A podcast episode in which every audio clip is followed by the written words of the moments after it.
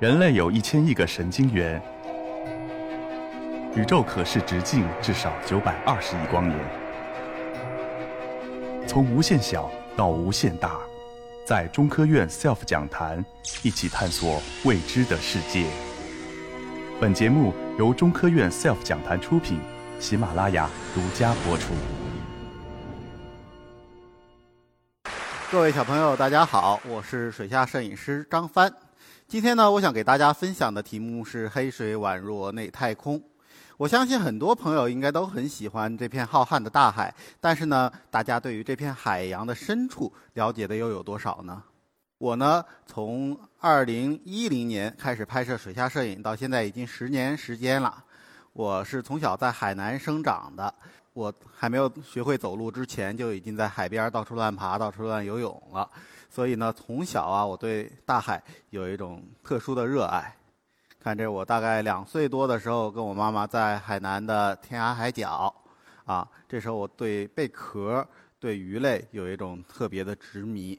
那么小时候啊，我我对海洋的热爱就体现在我的绘画作品中。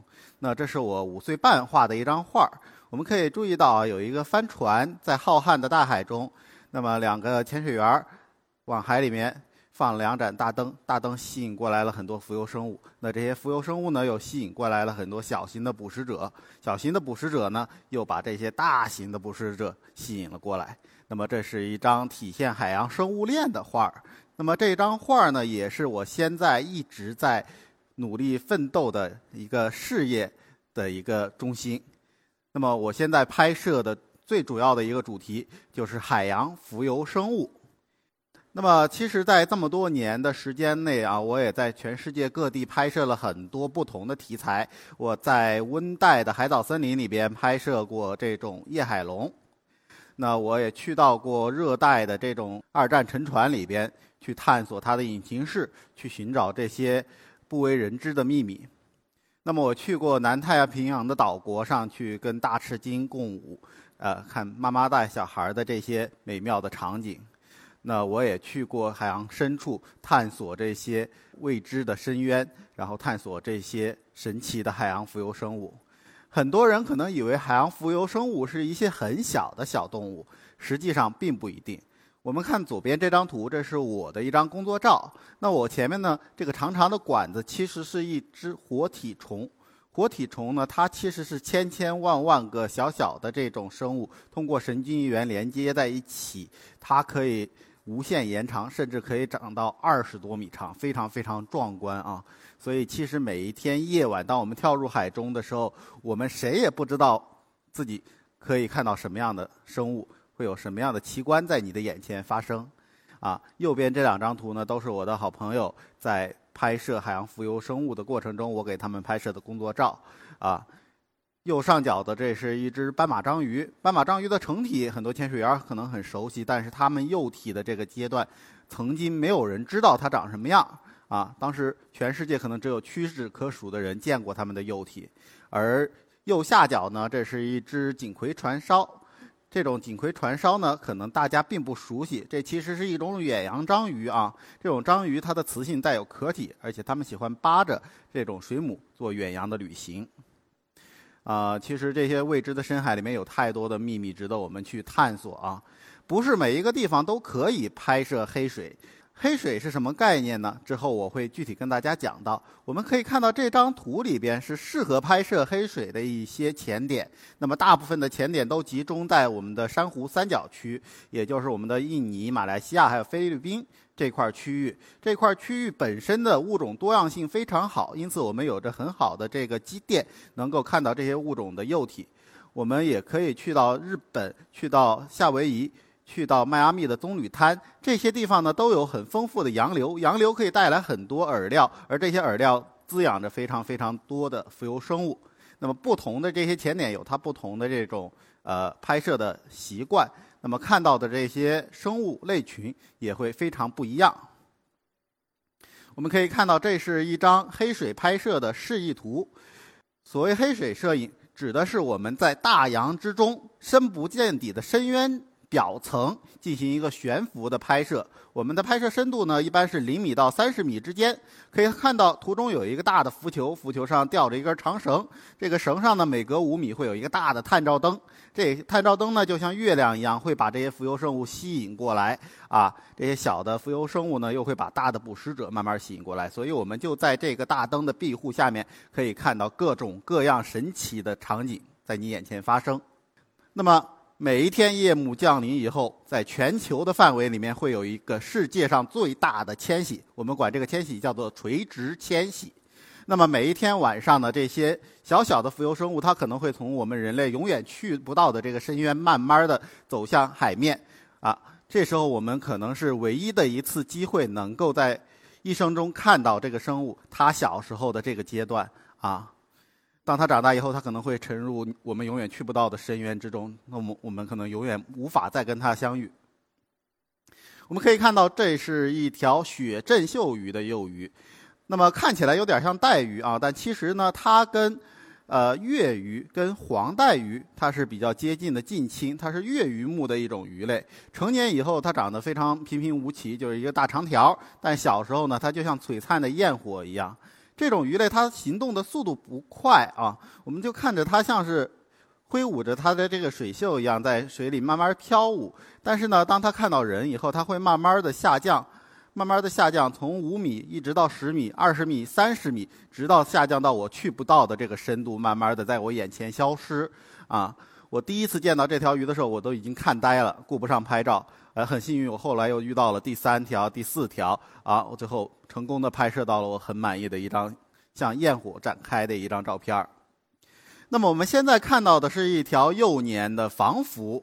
防浮呢是一种非常深的深海鱼类，虽然它还小，但是我们可以从它的这个身体结构以及它头部的这些骨突判断出它是一条很特别的深海鱼类。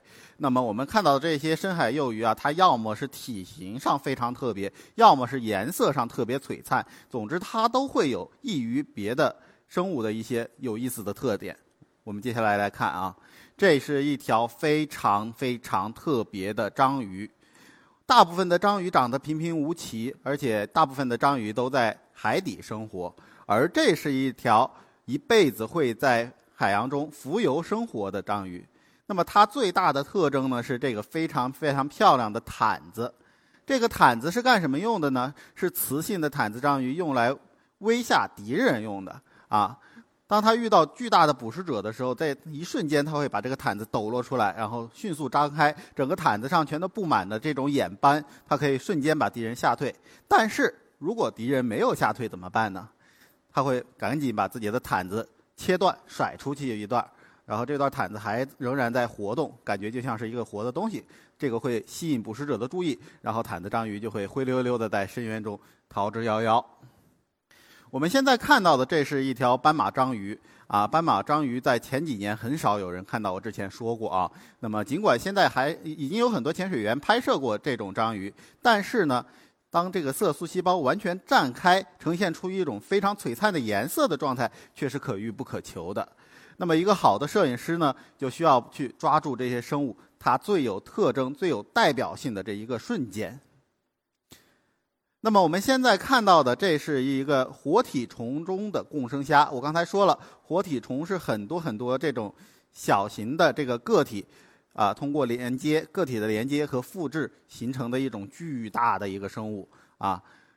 这种生物呢，它跟我们人类很接近，它也是脊索动物，它可以说是一种比较高级的生物。当它游动的时候，我们甚至能感觉到，哎呦，这好像是一种智慧生物。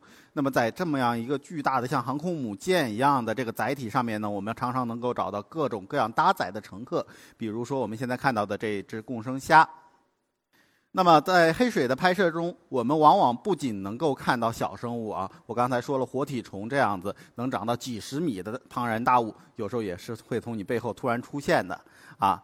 有时候运气好的时候呢，我们的灯光会把鲨鱼吸引过来。那么现在画面中出现的，这是一种褐色护日鲨，这是马尔代夫的一种非常常见的鲨鱼。它们非常温顺，不会攻击人，但是呢，它们对于这些光线非常好奇啊，因为这些光线可能能够给它们带来食物。这些鲨鱼它非常大。它能长到三四米长，但是它们习性呢却非常非常温柔。它们喜欢吃一些小鱼小虾，所以我的这个大灯能够给它们带来很多食物。那么我刚才说了，这些很多鱼的幼体啊，它有着非常非常特殊的外表。那么可能很难想象啊，我们平时潜水也好啊，游泳浮潜也好啊，看到的正常的鱼类，包括我们在菜市场里见到的这些食用鱼，它们往往都有一个非常璀璨的童年。比如说呢，这是一条很有名的柳叶鳗的叶状幼体啊。所有的鳗鲡目的这些鱼类，它都会经历一个漫长的叶状幼体的阶段。在这个阶段呢，它的身体侧扁，然后几乎没有颜色，通体透明，然后头部很小，然后鳍条和这些内脏都没有发育完全。而当它们长大以后呢，却是一个这种非常非常巨大，而且几乎没有天敌的巨无霸啊！这是一条爪哇裸胸鳝的成体，成体的大小甚至能够长到两米以上。啊，那我们现在看到的这是深科鱼类的成鱼，啊，这是六代参，我们又叫杰克，啊，它们通常会一大群一大群的出现啊。那么这种深科鱼类也是我们在潜水的过程中最常见到的鱼类。然而呢，我们可能很难想象它们的幼体会是怎么样一个特别的形态。我们现在看到的这也是一种深科鱼类的幼体，啊，叫丝参。丝参的这种飘带呢。你仔细观察，它来自于它的背鳍，还有臀鳍，啊，这有一个延长拉丝。这个延长呢，它并不是为了好看，也不是为了卖萌，它是为了伪装成一种剧毒的水母，来迷惑这些捕食者。我们来看看这张照片，画面中间是一个潜水员那么顺着潜水员的目光，我们可以看到前景呢是一片斑斓的珊瑚礁，在珊瑚礁中啊，其实隐藏着一条怪鱼。这呢是一条石头鱼，石头鱼是一种剧毒的鱼类，它相貌不扬啊，所以通常也是潜伏在这个珊瑚礁中，完美的拟态。然后我们一般看不着它，它会趁着这个猎物从前面经过的时候，突然出其不意地张开嘴，然后靠负压把猎物吸入口中。啊，这是一种丑陋且神秘的鱼类。我们可能很难想象这种鱼类小时候会是一个怎么样的状态。我们来看一看，那这是一条幼科鱼类小时候的样子，有没有觉得跟成体其实就完全天壤之别啊？这个看起来非常圣洁、非常华丽，像一个小天使，而且它看着特别高贵。它的两个巨大化的胸鳍呢，看起来像是贵族的拉夫领。那么这个胸鳍长得这么大有什么用呢？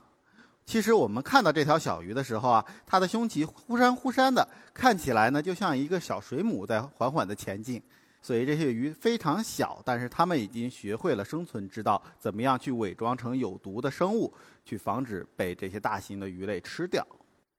哎，比目鱼应该是我们大家比较熟悉的一种鱼类啊，因为在海鲜市场经常能够看到。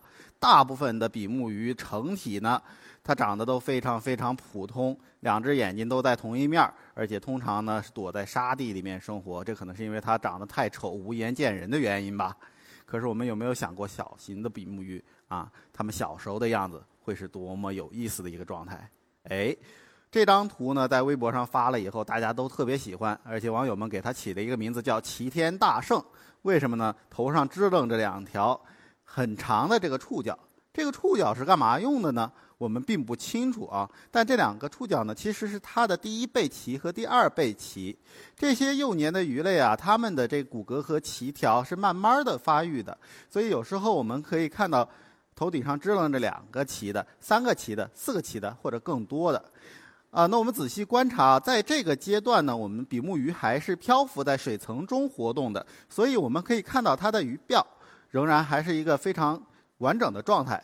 而在成年以后，它会潜伏在沙地的底层生活，所以呢，这个不需要用到的器官就慢慢退化掉了。而在这个阶段呢，我们可以注意到比目鱼的眼睛仍然是左右各一只的，啊，所以呢，其实每一条比目鱼啊，在生长的过程中，它都会经历一个非常非常尴尬的阶段，因为它的一边眼睛会越过自己的背脊，跑到另外一边去。所以有一个阶段，我们可以看到比目鱼像二郎神一样，头顶上顶着一只眼睛，这是一个非常有意思的一个状态，啊。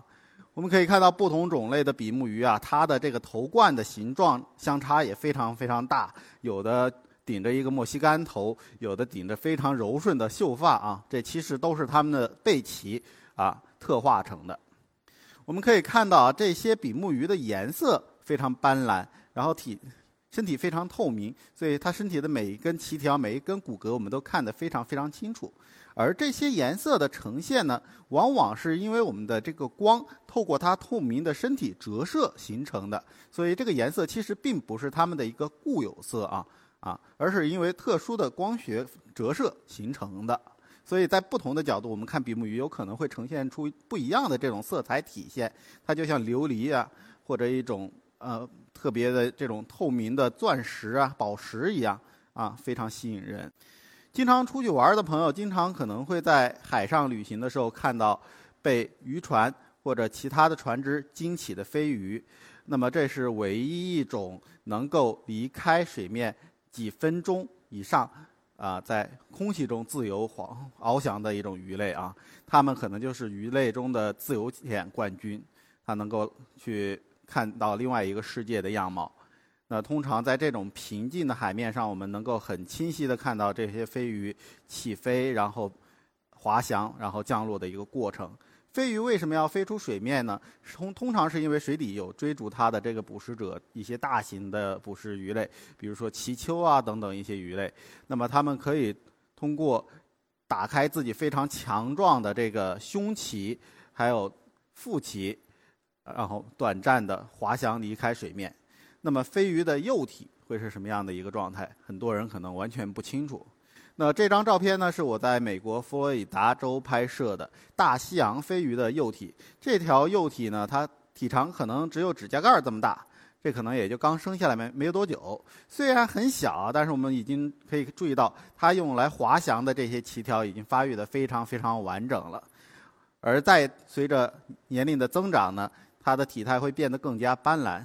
这张照片呢，我特意选择了从上往下的角度拍摄。我们可以看到它的胸鳍真的非常非常漂亮，而且在这个阶段亚成体的阶段，它像花蝴蝶一样呈现出一种很特别的迷彩的形态。那么再往后呢，它还会再生长，那可能慢慢就褪去了它华丽的童装，变成一条很普通的菜市场菜鱼。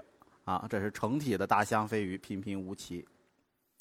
我们现在看到的这不是放错了啊，这是我自己画的一张画这是漫威，呃，动画电影其中的一个人物叫傅满洲啊。接下来会在上汽的电影里面出现。我为什么会放这么样一张画呢？是因为我在美国拍摄到的一条飞鱼，它长得跟傅满洲真的一模一样。我们可能很难想象吧？这是一条幼年的傅满洲飞鱼。我们可能真的很难想象这些幼鱼为什么会在生长的过程中把它们身体的一部分特化到这种程度。当时看到它的时候，我都觉得我的眼睛是不是看花眼了？